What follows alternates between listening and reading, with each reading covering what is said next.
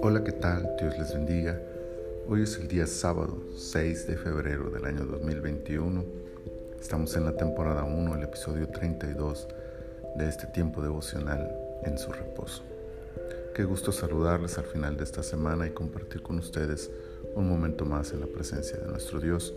El pasaje para esta ocasión es Génesis 32, 28, que dice, Y el varón le dijo, No se dirá más tu nombre Jacob, sino Israel, porque has luchado con Dios y con los hombres y has vencido. A su regreso a la tierra de su nacimiento, Jacob ha cambiado. Salió huyendo de su hermano con las manos vacías. Regresa lleno de bienes materiales y familiares. Pero no es este el cambio más notorio en la vida de este hombre. Salió como un mentiroso, usurpador, pero regresa habiendo entendido la trascendencia de la promesa recibida. Salió sin conocer a Dios directamente, solo como el hijo de Isaac, quien es fiel seguidor del Dios de su padre Abraham, pero ahora ha tenido encuentros directos que le han hecho conocer personalmente a este Dios. ¿Cuánto ha cambiado Jacob en estos años? Sin embargo, hay algo que todavía no ha cambiado su relación con Dios, a pesar de los encuentros, sigue siendo como el Dios de sus padres y no como su Dios. Quizá por eso los temores naturales en el hombre no han sido mitigados. Él sabe lo que hizo mal y entiende la ira de su hermano y las posibles consecuencias de sus actos, los cuales ahora podrían dañar a sus seres queridos. De ahí la importancia de esta noche, de ese encuentro, de esa lucha, de ese quebrantamiento de su cadera. Está a punto de perderlo todo y sabe que no tiene más esperanza que la del Dios de sus padres. Pero ahora el reto es dejar de verlo como el Dios de sus padres y entablar una relación personal con Él.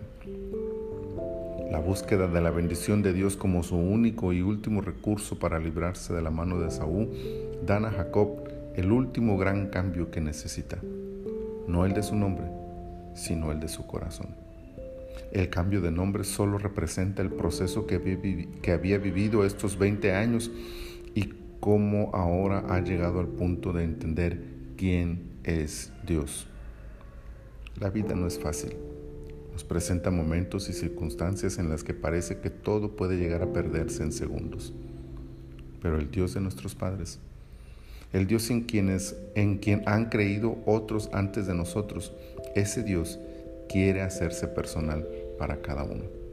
Busca y anhela un encuentro con cada persona en la que todos podamos entender su propósito de tener una relación que nos lleve al punto de ya no decir el Dios de mis padres, sino mi Dios. Un cambio en el corazón experimentó Jacob y es lo que cada uno de nosotros necesitamos para adquirir los beneficios de una profunda e íntima relación con Dios. Bendito Señor. Reconocemos que quizá en algún momento de nuestras vidas te hemos adorado o te hemos reconocido, pero solo como el Dios de aquellos que nos mostraron el camino, pero no siempre tuvimos un encuentro contigo, personal, una relación directa contigo. Ayúdanos, Señor, a reconocer esto y cambiar en nuestro corazón aquello que hace falta para dejar de verte como el Dios de nuestros padres o el Dios de nuestros amigos o el Dios de nuestra esposa o de nuestro esposo, de nuestros hijos y convertirte en nuestro Dios, en nuestro Señor, en nuestro Salvador y que en ese sentido podamos, Señor, encontrar una nueva relación contigo maravillosa, profunda, íntima, sincera, en la que podamos encontrar paz, fortaleza, esperanza, seguridad, aún ante los momentos más críticos de nuestras vidas. Señor, cambia nuestros corazones, vuélvenos a ti y haznos depender de ti en todos los sentidos de nuestras vidas. En el nombre de Jesús te lo pedimos. Amén. El Señor les bendiga abundantemente durante este fin de semana y disfrutemos de las bendiciones del Señor.